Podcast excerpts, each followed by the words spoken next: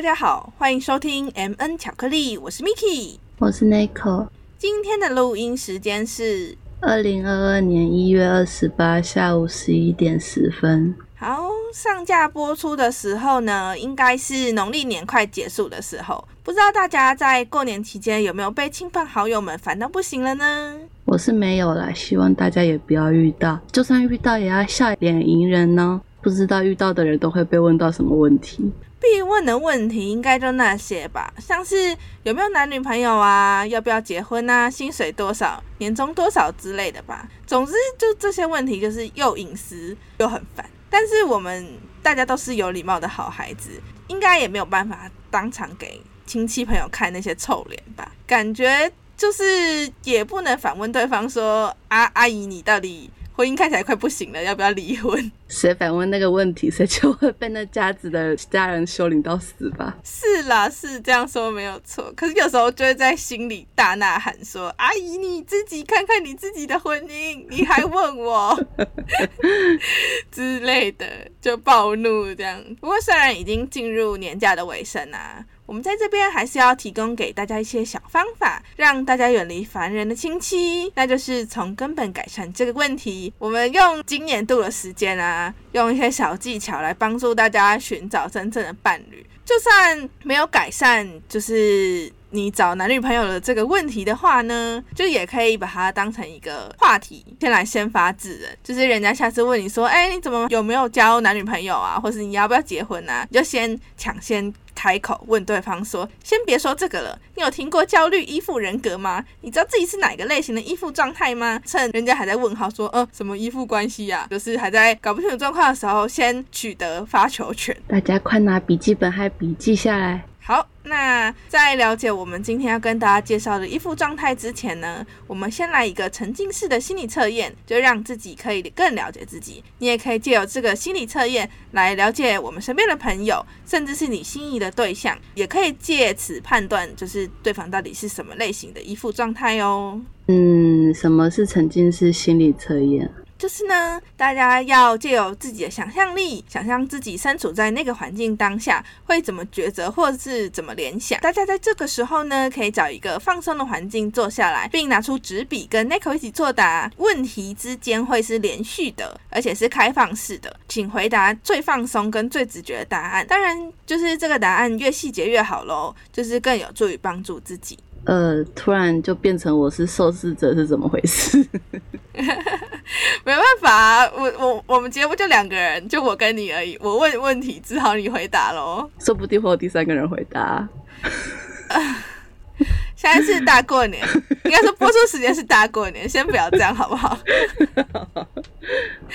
好了，那我们今天会以解析 Nico 的答案作为范例，大家可以思考一下自己的答案，或是你们可以将你们的回答私讯至 MN 巧克力的 Instagram 或是 Facebook，那我就为大家做专属的解答哦。那我们就来今天的测验，好，开始。想象自己走在一个空无一物的地方，走着走着，突然看见了眼前有一片森林。请问这片森林是一大片或是一小片呢？当你好奇走进这一片森林当中，并在森林中看见了第一只动物，请问这是一只什么动物呢？继续走着，你的眼前出现了一间小木屋。当你推开小木屋，看见客厅摆放了一些家具，家具当中有一些桌椅。请问椅子的数量总共有几张呢？你在这个客厅坐了一会儿，打算要离开木屋了。这时，你注意到墙上有一幅画歪掉了，你会不会伸手把这幅画扶正呢？离开小木屋，你穿过后门，却发现了外面有一座围篱。请问这座围篱有多高呢？穿过围篱之后，在围篱后面发现了第二只动物，这又是什么动物呢？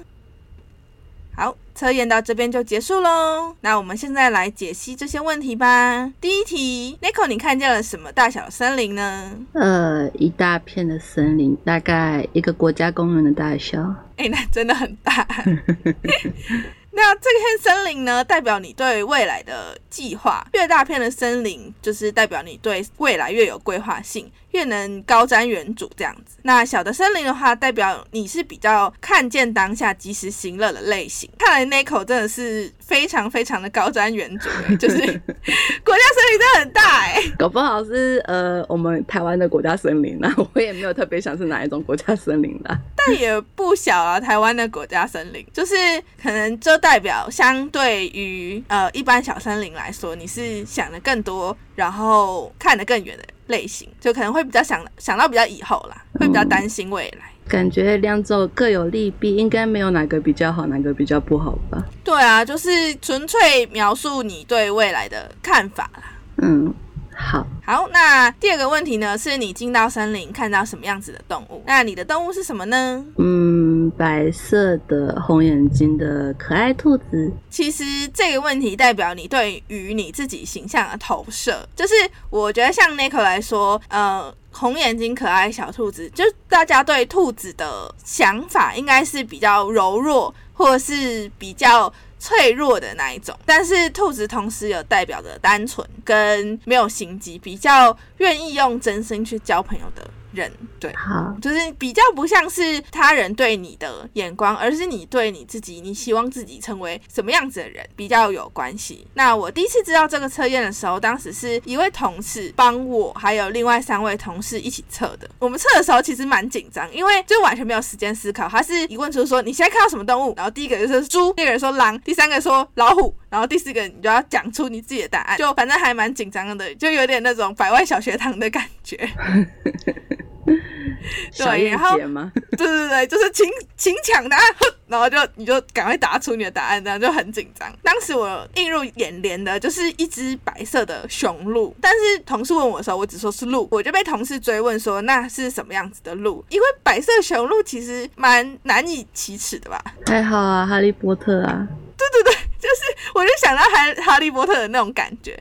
但是总之就是有一点点害羞，说明这件事情啦，因为大家的动物好像都是蛮蛮常可以想象到嘛，就比方说狼啊，或者是什么狐狸之类的。然后我是白色雄鹿，结果我一讲完，然后同事就跟我说，你是那个很希望别人看到我的眼光是很不平凡的。就虽然说鹿是一个很平常的动物，但是白色雄鹿就是很特别，有一点神话性的，所以表示你是一个平常难以注意到，但是内心很渴望被他人关注到的。就当时我就觉得其实还蛮准的。你想当哈利波特的意思吗？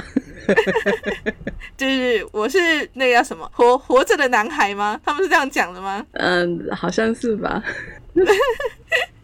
好啦，那就是总之，这个答案就是代表你希望你自己在他人眼中看起来是什么样子。这样，下一个问题呢，就是进到房子里面会看到一些椅子。c o 你觉得有几张椅子？十二张也太多了。等下我先跟大家说明，就是这个椅子的数量呢，就是代表你希望未来家庭成员的数量，就不是你现在家庭哦，是你未来可能跟其他人共组家庭之后，你会希望你是多少人数的家庭？这样，十二张你可以打三打足球吗？打棒球吗？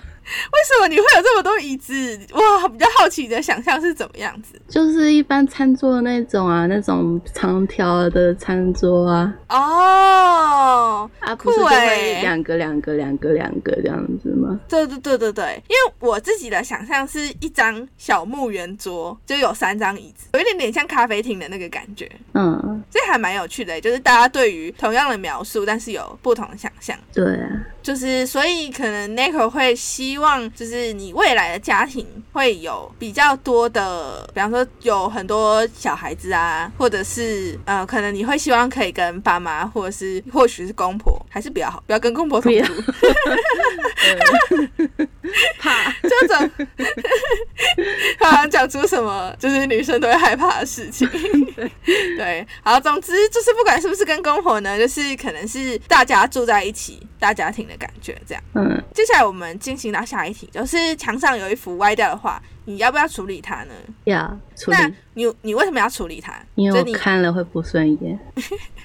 其实这个问题呢，代表你爱管闲事的程度。就是如果别人有发生问题，或是发生困难，就是或者是总之有任何状况的时候，就是你会不会去帮助人家？为什么会问原因呢？因为这个原因也代表了为什么你需要去做这件事情。像 Nico 就说看了不顺眼，所以代表就是 Nico 可能看人家做事情弄得不好，或者是比较遇到困难的时候，他觉得不顺眼的时候，就会想要插手帮忙。我今天才碰到一件事情，我们不是在处理那个抽奖吗，然后对我就有一个就是问了其中一个人嗯的地址，对，然后他就跟我讲了他的地址，结果他的邮递区号是给我五码，我就说不是应该六码吗？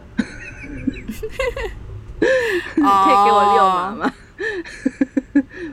我我其实不会特别注意这件事情哎、因为我就是人家给我，我就是会收起来的那种。我就会觉得说你这样子，我等下记错的话，那我们就会很麻烦呢、是这么说没错啦，就是显然你是一个拥有大片森林高瞻远瞩的人，就已经现在想到这一块了。嗯，所以应该算准了，这一题算准。接下来的问题呢，是你穿过这个房子之后来到后院，会看到有一个栅栏。那你的栅栏大概多高呢？大概一百一十公分，就大概胸部到腰部之间。其实这个栅栏就是代表你个人的自尊心的高度。其实我觉得 Nico 这个自尊心应该就算是普通人啦，就是一般般的自尊心。因为我有遇过，我帮朋友测这个测验，两个人同时都跟我说，就是那种高耸入云的栅栏或墙之类的，那那是就是代表？那是超爆高，高耸入云哎、就是他们自尊心不容践踏、啊。呵呵呵。哪有人的后院会长这个样子、啊？哎呀，这是想象的，也就无所谓嘛。就是可能他真的自尊心非常高啊，就是完全难以忽视任何的侵犯这样。好，我不知道该说什那像我。，那像我本人的，就是栅栏，就其实蛮矮的，就大概只有到腰之类的高度而已，就可能没有到胸，就是只有到腰而已，就是很容易那种一翻就嘿就过去的那一种。就是看来我自尊心真的是相当的低落。到到腰部也还好吧，到腰部腰部，其实我觉得我现在遇到答案啊，我自己整理起来，我觉得大概腰或胸，就是可能跟 Nico 回答差不多，就是一般人会有的那个正常正常量体的自尊心。嗯，对，就可能就是大众都会有这样子的感觉，就是真的很正常人。对，应该都是正常人。就是我真的最最近遇到比较特别，就是高耸入云的那一种，就觉得还蛮可爱的。哪天不知道你会不会遇到只有十公分的这样子？就是我一踩黑就过了这样子。哎、我之前遇到也蛮可爱的，有一个是他说他的栅栏是呃我忘记多高了，但是应该就是有高过头部。可是他的他说他的栅栏上有一个门，就是他可以开门出去的。我就说哇哦，那就是你的自尊心就是蛮蛮能够容忍一些人去通过他的，就是他是有方法不让他的自尊心受损的，就是可以用和平的方式来解决这件事情，然后用了那些手法他可以接受的话，他就可以容忍他的被羞辱吗。你确定他不是大梦想家吗？怎么会栅栏那么高又门？很可爱啊，就是可能高过头，但是居然有一个门可以通过它，就是可见大家的想象就是很不一样。所以他那个门是在上面还是在贴在地上的？我觉得感觉比较像是贴在地上，因为他说他有一个开门就可以出去的那个过程。哦，我还以为是卡在半空中的那一种。不是不是，它就是那种就是一个正常的门，所以其实蛮可爱的。就是大家在回答这个问题的时候，可以真的完全把你脑内的想象给回答出来。其实每一个回答它都会有它代表的意义。嗯，嗯，总之蛮可爱的。接下来一个问题呢，就是翻过栅栏你会看见什么动物？那 Nico 你的动物是什么？嗯，一只大灰狼。这个问题的答案呢，就是代表你希望未来另外一半形象。所以如果有大灰狼的话，你是想当喜羊羊吗？应该不是这样想吧？那只是一部卡通，不是吗？就没有了。我突然想到，就是因为灰狼的感觉会让我觉得这个人的个性有点孤僻。Bye. 可是他是有力量、有担当的，因为狼嘛，又是大灰狼，就是感觉是那种比较孔武有力的狼，就是它代表力量象征嘛。另外的话，就是因为狼其实有一个比较孤僻的形象，可是狼一旦有那种认主，或者是他认领袖，就有一种我只认你，然后其他人我都不认，就会有一种很忠心的形象，就是会有那种我可以抛弃全世界，但我只要你的心态。你说只要我吗？对，只要你耶，就是大型的狗啊。对，对我就是想这样说，就到灰狼感觉就是很就是有比较有力的狗的那种感觉，就有担当的狗狗。啊，所以我下次去问别人这个问题，他前面那个第一个答案，如果他是灰狼的话，你就把他扑倒。你看，你就知道这个这个测验的有趣之处了吧？好，就是这个测验还蛮好玩的。就是我有一个同事啊，然后他自己回答的，就是答案在最后一个动物的那一块。他翻越那个栅栏之后，他看到的是一只喷火龙。然后我就觉得超好笑的，就是他至今还在寻找到底有哪一个人会在第一个问题回答他看见一只喷火龙。他说，如果如果他有一个人一进森林，然后就看到一只喷火龙的话，他就要马上嫁给他。那我们等待那一天的到来，到时候再更新给大家听。对，就是大家到底就是让大家知道他到底找到那只喷火龙了没？哎所以我们可以直接开那个啊联谊，就是请问你抽到什么动物？然后请回答，然后大家回答完，我再帮你们配对，好不好？那个 有看到大灰狼的去找大灰狼，有看到喷火龙就去找喷火龙这样子。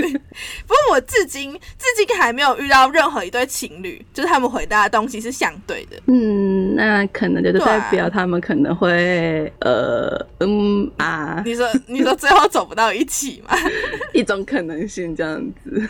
也有可能啦。不过这心理测验就是借由这些有趣的问题，更了解彼此，也更了解自己，把它当成一种不管是茶余饭后的话题，或是你要认真去研究它背后所传达的那个心理的意向，其实都别有一番风味。嗯，就大家可以把它记下来，我觉得算是蛮有趣的啦。只是每一个细节答案可能呃，都会有影响。那如果他们想要自己玩的话，那那个答案是要从哪里去找根据啊？其实怎么说这个问题有趣的就是，嗯、怎么说解答的人他要比较有想法或经验吗？这么说自己好像很奇怪，但是就是有一些具体形象的东西，比方说可能你要对一些符号学或形象学你有一点了解，比方说兔子，可能大家都会觉得说它是柔弱或者是纯洁之类的，然后可能狼是有力，然后可能呃孤傲之类的，它是会有一些大众既有的印象，所以才会有这样子的联想，然后来做这个题目的解答。所以如果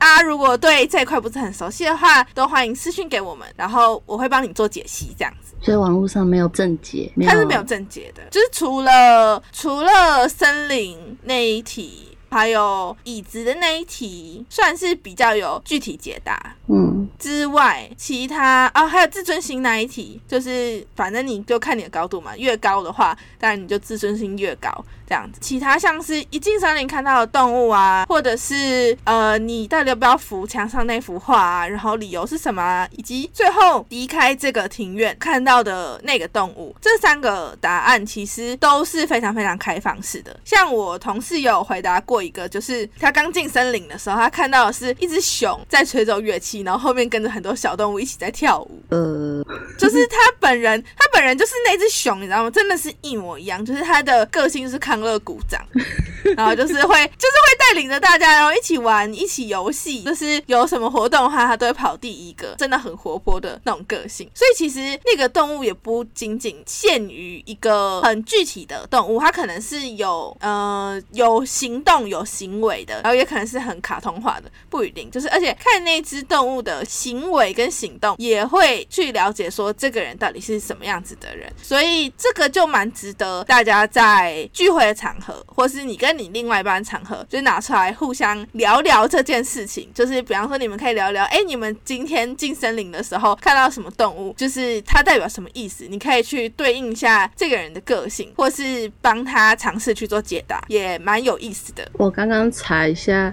兔子还有其他意思，比方说，比方说有警觉性、嗯嗯，敏捷，还有狡猾。狡猾就是那个狡兔三窟。嗯，但我觉得，我觉得狡猾这个，我觉得比较还好哎，因为像是敏捷跟机警的话，嗯。就我觉得也可以，就是加入兔子这一部分的解析。嗯。嗯，就敏感啊，极度敏感啊之类的。嗯，对，所以就是这没有一定的正解啊，大家可以去查一下你那些动物代表的形象，可以比较顺利的来做这些心理测验的解析。那我们接下来要进入正题，就是我们前面提到的依附风格，或是称为依附形态。最初学者是认为依附风格可能是受到小时候的成长环境所影响，也就是你在小时候所受到的照顾会决定你日后的依附类型。依附风格也就是一个人面对于感情的态度，换句话说，就是一个人如何处理亲密关系以及他与另外一方的互动方式。那成人依附会和孩子的依附风格相同，因为成人的依附是从孩子的依附形态去演变而来的，可以分成安全型、焦虑型、逃避型和混合型。这边要首先要声明，依附是生理事实，就是它不是你的个人偏好，也不是我们能选择的，就是你没办法说，我觉得我不是焦虑型，我是逃避型，我不是安全型，我是混合型，这样子，就是它是一个跟你的个性有点接近的一个特质。焦虑型大多是女生，逃避型大多是男生，是依附风格的刻板印象。因为其实大多数的男生跟女生都是安全型的，焦虑型不一定跟焦虑体质还有焦虑症有正相关，这边要特别说明。嗯嗯，逃避型就没有特别需要说明的部分。安全型虽然它很好，但不代表焦虑型、逃避型和混合型就是错的。就是衣服风格没有所谓的对错，它就是我前面有讲，它就是代表你一个人的特质嘛。就是逃避型，它可能逃避不好，但它可能也是一种他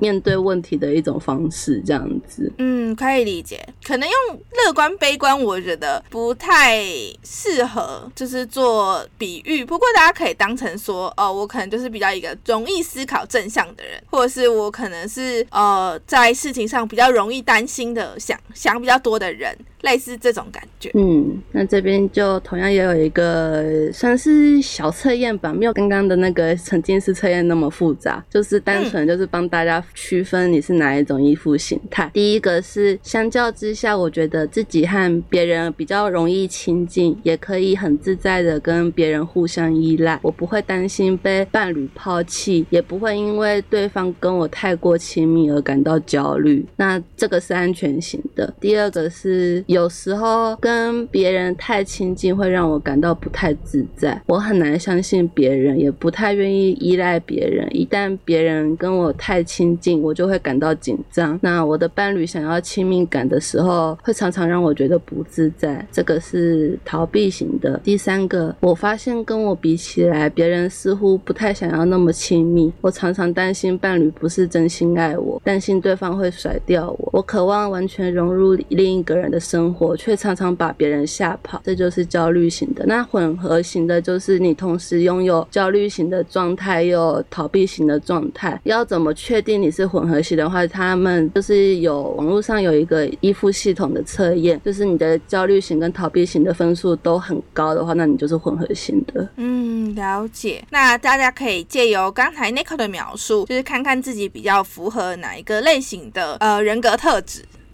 那你是哪一个类型的呢？我就是妥妥的焦虑型啊，焦虑到爆表。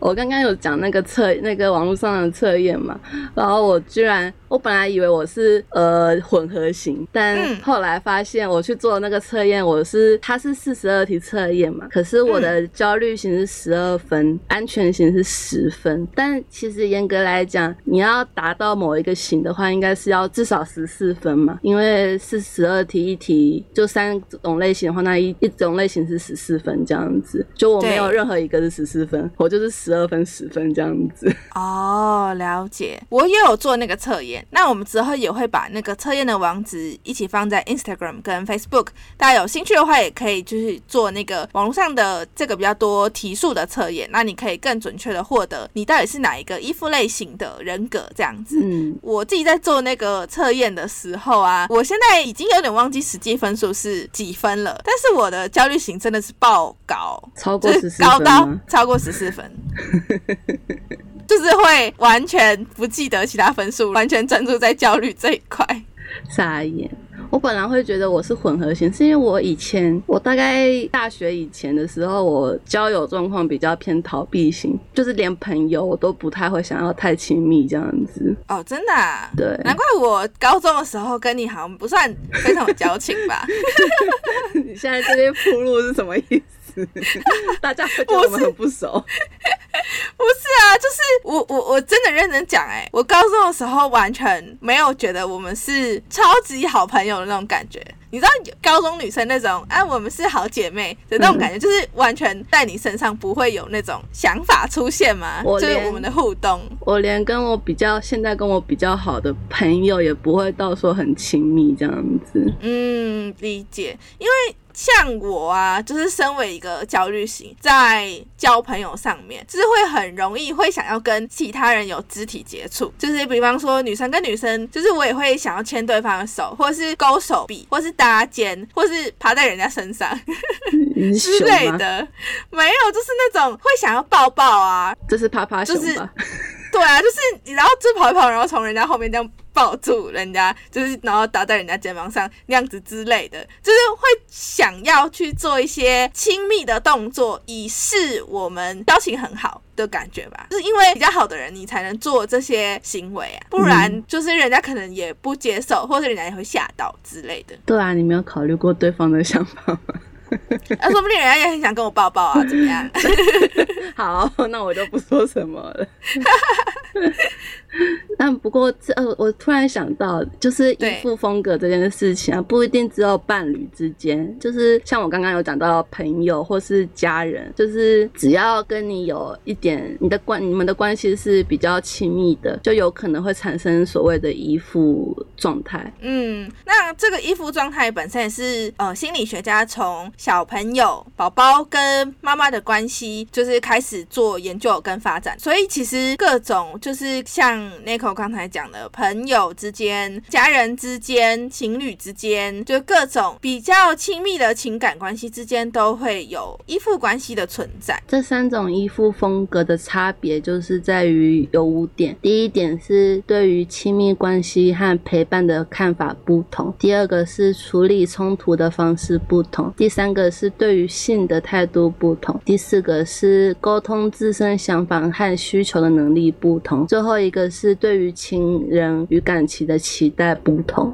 总之就是应该会说是这个衣服风格，呃，呈现的是你跟他人相处的想法或看法，嗯类似这样子。对，嗯，你对亲密关系的想法，你会怎么处理这些亲密关系，代表不同的依附风格。对，那你知道自己的很简单嘛？就是你只要老老实实的回答测验刚刚问的问题，就基本上可以知道你的依附风格。但是，嗯要怎么知道另一半的依附风格的话，主要就是要仔细观察跟认真聆听。那说呢？就总总共可以讲五个线索。第一个是他是否在你身上寻找亲密感，就是像刚刚 Miki 有讲到的，想要肢体接触啊，想要抱抱，想要趴在人家身上，或者是想要跟你多聊一些话之类的。嗯那第二个是衡量他对于感情的执着程度，以及他是否过度担心会被拒绝。说到那个执着程度啊，嗯我昨天还前天才跟我同事聊到执着这件事情，就是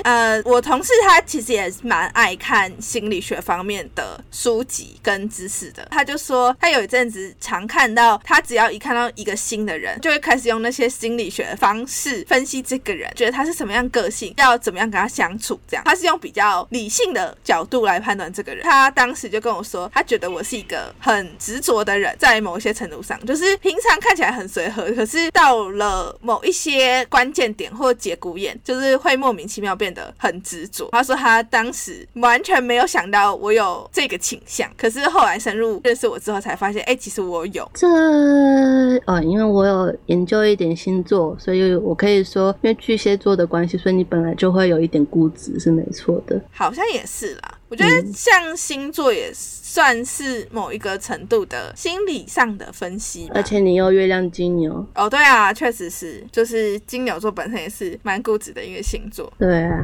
就是我可以想要吃一个东西，比方说，我最近很着迷那个麦当劳贝果，就是我明明就知道它不是一个多好吃的东西，就是我实际吃起来我也不觉得就是超级美味之类的，可是我就超想吃，可以想一个礼拜、两个礼拜，终有一天我一定要买到这个麦当劳贝果，就是它会一直存在我心中，就悬在那里。那你买到了之后会再继续买吗？就是它会缓解一些，就有点像是那种能量，就是贝果能量被填充之后，它就可能一个礼拜、两个礼拜，就是你不需要那个东西。可是你知道后面那个贝果瘾又来的时候，你又开始把这些事情挂在心上，我就觉得莫名其妙的有点变态。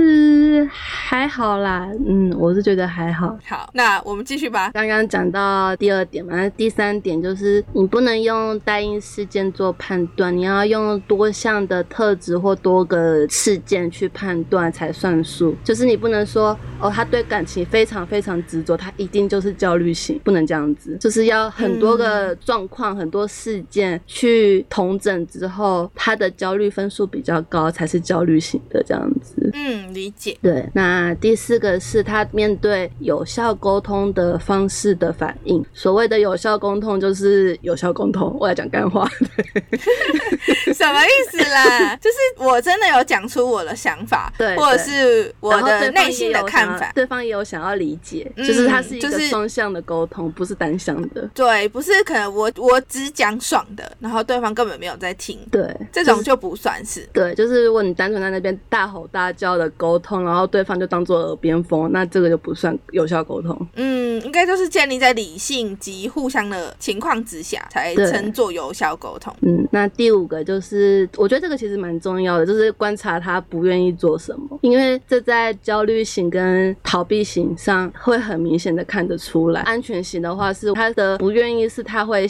讲说他不愿意做。嗯，他可能就是一个理性的告诉你说他为什么不愿意去做这件事情，对，那可是然后其他会说出来。嗯其他的人不一定会讲说他不愿意做。嗯，确实是哎，像是我自己就是比较难以拒绝人家的那种人。就其实我心里不愿意，但是我可能也不会跟人家讲说，哎，我不愿意哦。就是可能我会拖延，或是即使去做，然后心里不高兴，类似这样子。嗯，我们讲到现在都是讲依附嘛，可是嗯大家可能会觉得说，为什么我一定要依附一另外一个人？就是可能会有这样子的疑虑在嘛，因为会觉得人是独立个体，就是有对啊。就是为什么要依附？依附就是如果大家没有看那个字面的话，它这两个字的写法是那个依靠的依，附件的附，就是依附这两个不，是附件的附吧？哦，你说那个附件，我以为是那个附件。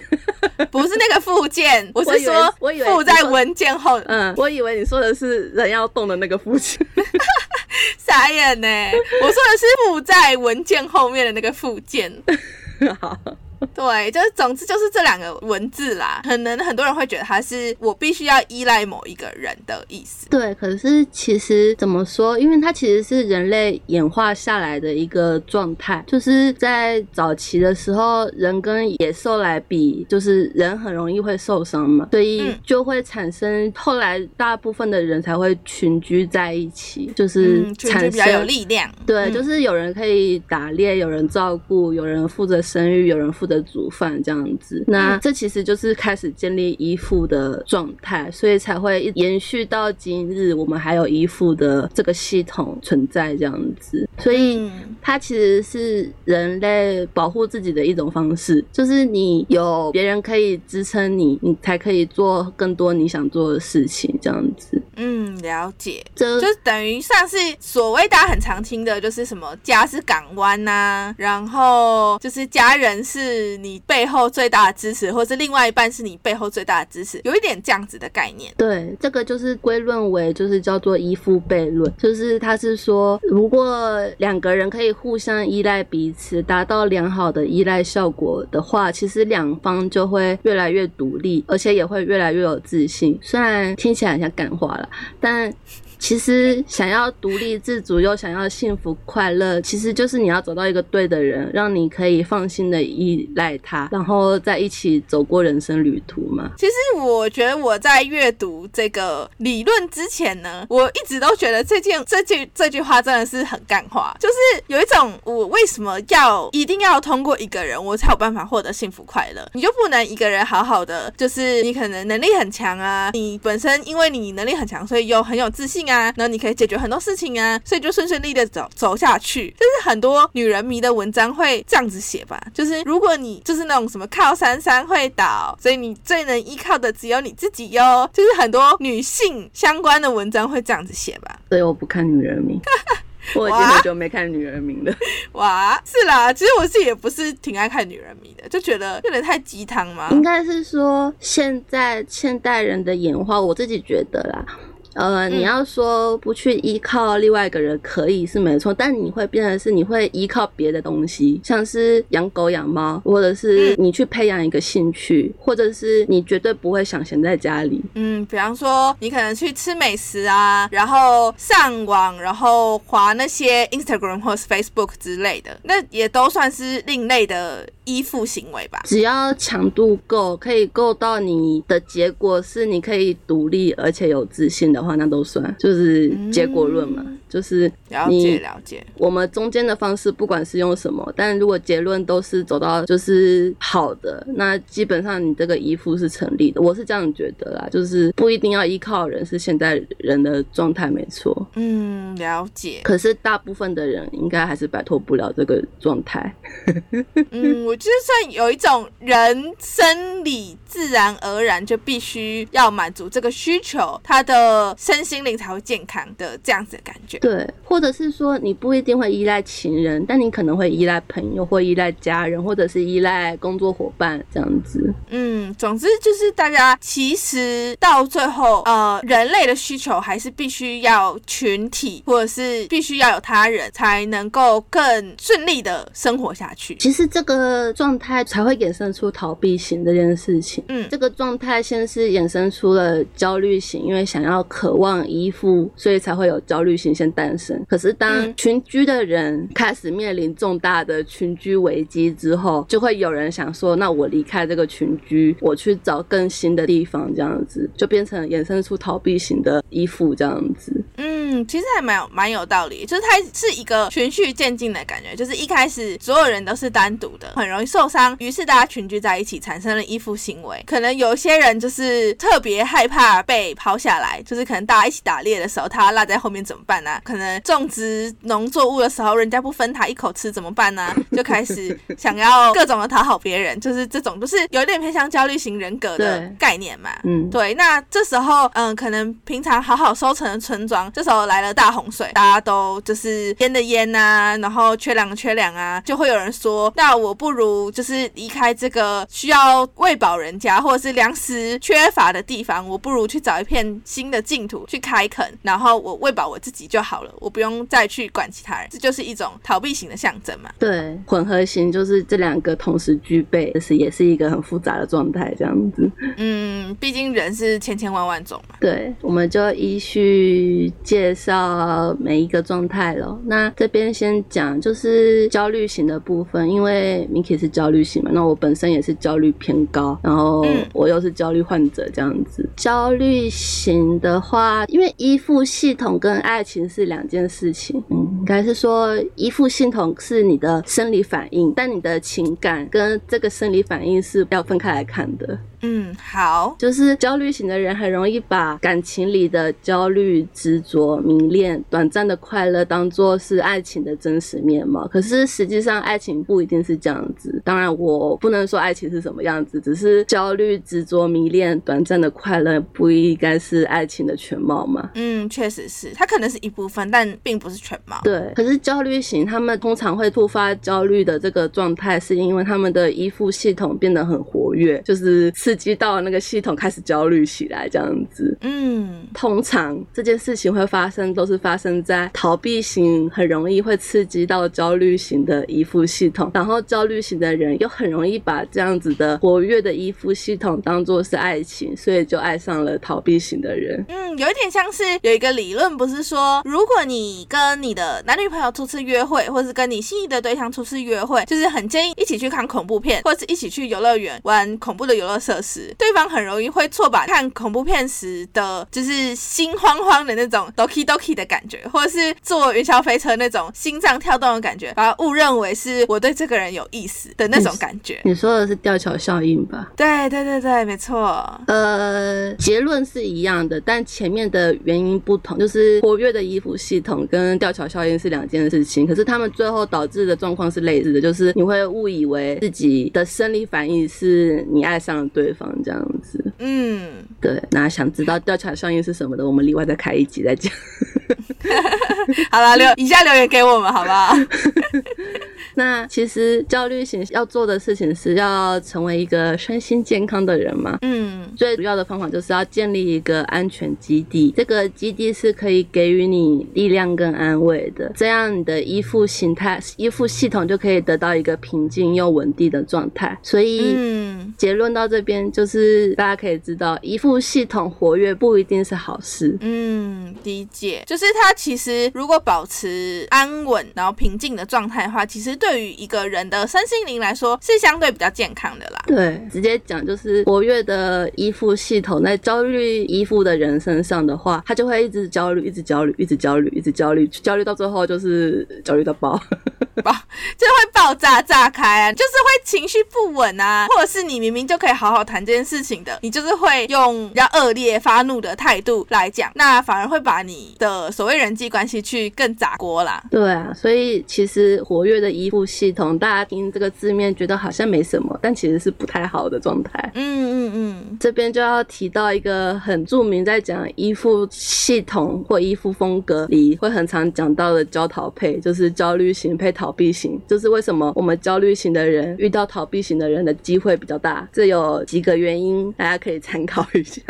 嗯，就是很多人会说，就为什么我都遇到渣男，就为什么我都遇到渣女，为什么好像世界上我每一任都遇到的都是渣男渣女，到底是为什么呢？为什么会发生这些事情呢？对，为什么他们都要不负责任，他们都要逃避，他们都不好好谈感情？嗯就三点，就是第一点是逃避型的人比其他类型的人更容易回到恋爱市场中，待在恋爱市场的时间也比较长。嗯，像是可能你遇到渣男渣女啊，然后你清醒的人就会很快的把他甩掉之类的，所以他其实每一段恋爱他可能恋爱很多次，但每一段恋爱的时间都非常非常短。对，所以在市场里面，我们就很容易遇到逃避型的人。嗯，没错。那再来就是安全型的人，因为安全型的人应该是大家梦寐以求的一个对象嘛。假设台湾两千三百万个人里面有一半是安全型，但是那一半的安全型不一定都会在恋爱市场里面。嗯，有点像是那个啊，人家不是说什么，你看到好的男朋友、好的老公，最好的都在哪里呢？是在别人家，就别人的男朋友、别人的老公都是最好的。就是为什么呢？因为他们就是安全型啊，然后安全型他们有一个好的稳定的对象，他们就会持续这个关系。所以你永远看到好的嗯男生、好的女生，就是你觉得很羡慕的，都是人家的男女朋友，这就是原因。对，就是安全型有了交往稳定交往的对象，很久以后才会回到恋爱市场。嗯，嗯，通常可能要个七年、八年、十年这样子。嗯，或者是他可能一进入稳定的关系之后，他就也不会去离开他了。对，第三点是逃避型的人不会找同类型的人谈恋爱，他们比较可能会找不同依附风格的人来交往，就是嗯你很难碰到两个都是逃避型的啦。嗯，就是他们会凑不在一起啊。对，依附型它会影响到你的个性，所以在初次见面跟认识的时候就会知道彼此合不合适嘛。那逃避型跟逃避型通常会一开始就不合适，就不会在一起了。嗯，就会相似，而且说实在，就是如果两方都在逃避这段感情的话，这段感情也没什么好继续谈下去啊。可是其实蛮著名的逃避型配逃避型就是川普夫妇哎、哦，真的吗？就是他们两个人就是很喜欢过两个人都是单身的生活，这样就是最好你都不要来管我的事情，这样子。嗯，可是我其实蛮好奇，这样那他们干嘛要在一起？就是除了比方说，就是因为家里的利益关系嘛，比方说家族跟家族之间的，或者是可能他们只是要有一个名义上的家庭，或者是他们会想要有小孩，所以才要组了这个组合嘛？我其实蛮好奇。这你刚刚讲的有可能。那另外一种就是他们建立在一起，是他们可以同时享受有另一半的感觉，又同时享受单身的感觉，就是有一种小孩才要选择，我去大人了全部都要这样子。哦，也有可能。不过我觉得确实某一种程度上，只能说他们两个人在这方面都很有共识，并且很成熟吧。对啊，只是这后面可以讲，就是两个逃避型的还是会碰到之后的问题啦。嗯，好，那我们后面讲到逃避型的时候再一起说。对，回到焦虑型的依附人格的话，其实我们应该要做的事情有四点，没有很多，就四点。第一点，那就是我们该学的怎么做呢？第一点是承认并接受自己的真实情感需求。哎，我觉得这个第一点就很困难哎。你要身为一个妥妥的焦虑型依附人格，就是你会觉得坦诚自己的需求会有一点丢脸。对，可是因为就是你不坦诚，你就没办法有效沟通啊。因为你坦诚的时候，你有时候会觉得这样很以世俗眼光来看，你这样子很弱，就是对，就是比方说你对示弱。不管是示弱表现，或是你本身并不是，因为这个社会很推崇你是要独立的人嘛，然后你可能要照顾好自己。可是如果你现在需求很多，因为我现在就是想要抱抱，我现在就是求安慰，我现在就是没有办法好好照顾好我自己，我需要另外一个人的时候，就变得你好像什么事都做不成，就是你非得等到一个人来给你就是抱抱跟安慰，你才有办法继续下去，就觉得你这个人是不是有一点不太正常？不太正常是太过严。力了啦，我是觉得，嗯，知道怎么讲，就是我回归我前面讲的，其实依附是人与生俱来就会想要做的事情，它有一点算是生理需求，所以会想要依附别人是一件很正常的事情，就是大家应该要把这个心态调整过来，这样子。嗯，就像就跟你肚子饿要吃东西一样，就不会有人觉得现在我肚子饿要吃东西很丢脸。对，那你有这个需求需要别人拍拍的时候，也不是一件丢脸的事情。就是你想要抱抱，想要呃。呃，亲密接触什么的，其实因为通常要这个需求也不会是 always，就是嗯，就是一个短暂时间的状态。对啊，可能有人要 always，我没有鄙视你们，我只是说通常不会 always。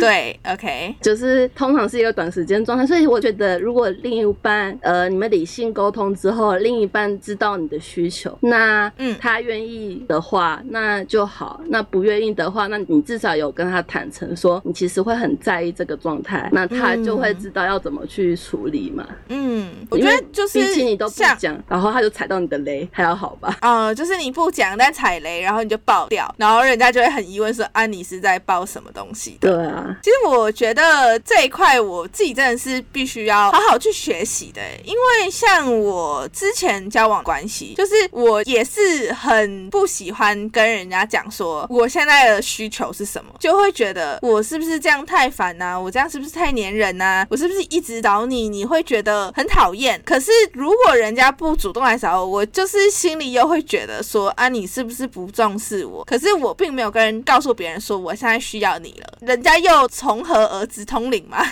对啊，安全型可能一个礼拜每天都报一次就可以了，可是可能焦虑型的人每一天都要报个七次。好多，对，但是没错，没错，就是确实是这样，就是那个频率啦。可是，嗯，那不能说哪一个就是正常，不能说安全型那一种就是正常，焦虑型这种就是不正常。但是你至少要告知你的另一半，是你的需求是这样子，就是我需要一天报几次这样。对，就 至少他可以知道，那我们调整成一天报两次，可不可以这样子？啊，这是一个相互沟通的过程。对，就是你要提出你的需求。对方才有办法回应给你啊。嗯，了解了解。对，所以就是承认并接受自己吧，就是。就是你是这样子的人，对，就是这件事情是不会可耻，就是因为一定有人跟你一模一样，世界那么大，一定有人跟你一模一样有同样的需求。对，没错。好，第二点也是比较困难的一点，就是学会分辨逃避型。哦，其实我觉得某种程度上很容易分辨，对我来说，只是你愿不愿意承认那个人是逃避型，而且不适合你。我觉得这个反倒是比较困难的地方啦。也是啦，就是就是可能有一些逃避型，比方说他有你喜欢的外貌、你喜欢的呃条件、你喜欢他的态度等等之类的。可是就他就是一个在感情上是逃避型的人，那他就可能永远不会回应你需要一天七次的这个抱抱，然后就是他就是一个不适合你心理层面相处的人。但是因为前面前者可能我讲到他很多条件都符合你的喜好，那你可能会很难去放手，然后去承认说对他就是不适合我。对，因为会讲到要先学会分辨，是因为很多其实焦虑型的人是不会分辨啦，所以这也是要学的事情。然后 Miki 讲的那个也是要学的事情，所以这个我们要学的事情很多，有点忙。真的，三位焦虑型好辛苦哦。对，可是就是我们开这一集讲特别讨论衣服风格，其实受惠于最大的应该是焦虑型的人，因为安全型的人不用特别去教嘛，他们有与生俱来的天赋。对，就是他本身就是很好的一个存在，。那通常逃避型的人可能也不会听这一集啦。我不，这只是一个那个可能预设预设逃避型人不会听到，我们就大批评特批评。就是通常逃避型的人可能比较不会，因为我自己也有说，我曾经有一度是逃避型的状态嘛，就是嗯逃避型的人可能不会去特别去听情感类的东西啦，嗯，或是他们可能听这个有点负担。嗯就觉得没什么好听的吧？啊，不就这样？应该是说会觉得是别人给我们外在的压力，就是会觉得希望逃避型的人要多跟焦虑型的人相处啊，希望你要怎么样怎么样，那这个听起来就会有一种很负担。对，就很像那个脂就你为什么肪一样。呃，就你为对胆固醇这样吧？就是你为什么要来要求我去做这件事情？对，所以通常看到这种标题，我以前是会划掉的。哦，难怪你不看女人迷。对，高中、大学的时候很流行吧？大学的时候，就是我偶尔会看，然后后来看到最后，我觉得有点负担过度。可以可以可以理解那个逃避型人格的想法。对我们刚刚讲那个一天报七次跟七天报一次，那逃避型可能就是一个礼拜只要报个两次就可以结束了，这样子。哇，真的很少哎！大家勇于多抱抱好吗？刚刚讲的就是学会分辨跟承认，还有离开逃避型这件事情。那接下来第三点是好好做自己，然后有效沟通。嗯，因为就是怎么说，焦虑型不是你的错，你就是焦虑型，你就承认吧。嗯，可以理解。就有时候就是真的是蛮容易怪罪自己的欸，就会觉得，就像我刚才说，可能好，假设我现在一天想要抱七次，那我就觉得我是不是有病？可是为什么大家都一天只需要抱一次就好，我需要抱七次？我这有毛病有问题吗？就是很难会去正视这个问题嘛。那你就是找到一个可以接受你一天报七次的人，这样子。就是反正现在有七十亿人口嘛，我就不相信你找不到。好像也是啦，就总之你要好好承认你自己，跟第一点有点像啊，你就是要承认你自己的需求，你就是这样子的人，你并不是有问题的，你只是需要找到可以接受你这样子的人的存在。对，那有效沟通的部分是因为焦虑型的人很常会嗯崩溃暴走，对 就可能前面太压抑自己，也觉得是不是我错，是不是我做得不好，然后我要做的更好，然后我做的更好之后又没有得到回应之后，焦虑型的人格真的会爆，就是他会觉得我都已经忍烂成这样子了，你为什么还不抱我这样子？对，可是可能对他人来说很问号，就可能他刚刚都没有发现你的十亿个小剧场，你现在在炸锅，人家就觉得啊，你是在 hello，对啊，喜来 hello，所以大家还是要妥善的运用沟通技巧啦。然后就是，其实每一点都是环环相扣，就是你必须要坦诚你自己，好好沟通，用理性的方式告诉对方你的需求。对啊。嗯，那后面会讲到有效沟通的重点是什么？因为大家可能对于有效沟通不是有特别明确的概念，只觉得好像是要非常理性的沟通，但其实还有其他的原则这样子。嗯，刚刚讲到焦虑型应该做的事情，还有最后一点叫做给安全型一个机会。为什么要这边这么讲呢？是因为安全型会给我们的状态是你的依附系统不会活跃。那嗯我前面有讲，焦虑型的人很容易把活跃的依附系统的生理反应当做是爱起来了。嗯，嗯，就是哦，我对他很有感觉，我一直想着他。对你就会觉得那是你的爱情。可是安全型的人不会触发你这个生理系生理系统。嗯，理解，就是你很难有那种所谓你自以为的心动，或者是你可能难以让你一直回想起这个人。对，就是他不会特别触发你那种焦虑啊、执着、迷恋的感觉。嗯嗯，可是给他一个机会是为什么？因为他可以让你的依附系统长期处于平静而稳定的状态。所以到头来，我们是在追求一个佛系耶。就是怎么讲，就是活跃的依附系统，你把它当做爱情的话，那这个爱情只会是短暂的啊。嗯，所以就是我们是要追求一个细水长流，对啊这样嘛，就是你短暂的惊涛骇浪是没有用，就是可能它很快一下就翻船，一下就你就吐了，你知道吗？就在船上吐到不行。但是如果一个好好的细水长流，就是可能你坐起来平稳又舒适，但是或许有一点点小无聊啦，但是这才是对你的人生来说是更可以走得长远的一段关系。对，就是比起惊涛骇浪、风平浪静，不是比较好吗？人生那么多磨难。确实是啦，就是让自己你还有人生你还有可以过好一工作点，，你还有嗯家庭，你还有你的人生规划，那总不能把所有东西都放在感情上吧？对啊，就是会容易花太多精神力气在处理这一块的时候，你就很难达到你生活上的平衡。对，只是通常焦虑型的比较不会给安全型一个机会，所以这边才会说要给安全型一个机会。嗯，其实他们能够让我们焦虑型的人呢，就是过上一个更好生活啦。对，而且其实我们一直没有讲，但这边要讲，就是依附风格是大概几年会变动一次，或者是根据你的交往的关系而改变，所以它不是一个你一辈子都会一模一样，不一定嗯都会一模一样。就像 Nico 说，他之前可能比较偏逃避型，可是现在可能又更偏向焦虑型一点点。对，都是某个前任害的。对，所以就是有时候你可能自己本来是某一个人格，那随着时间跟你的经历，你去改变之后，你也可能变成另外一个就是象限的人。那到时候有一点像是风水轮流转，之后一天轮到你的那种感觉。对啊，所以有可能有一天你找到安全型的人，你跟他在一起久了，你也变回安全型的人了。嗯，就是两个安全型的人的话，就是当然会顺顺利利的走更长远喽。对啊，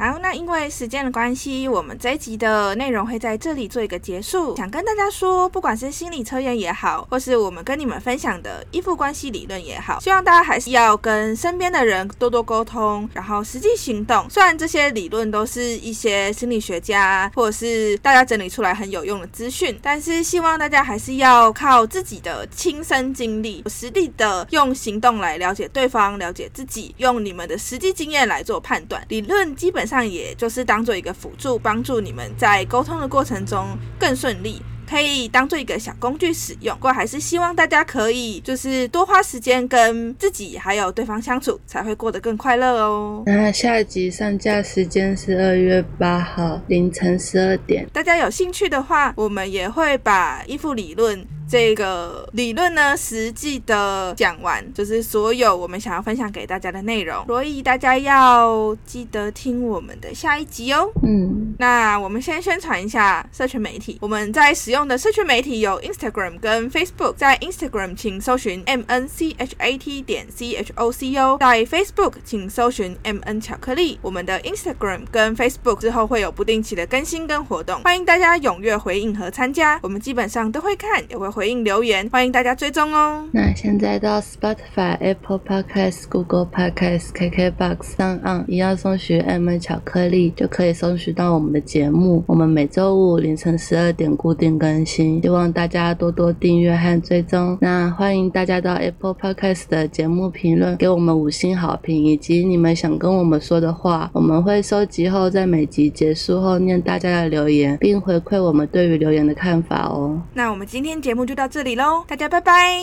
拜拜。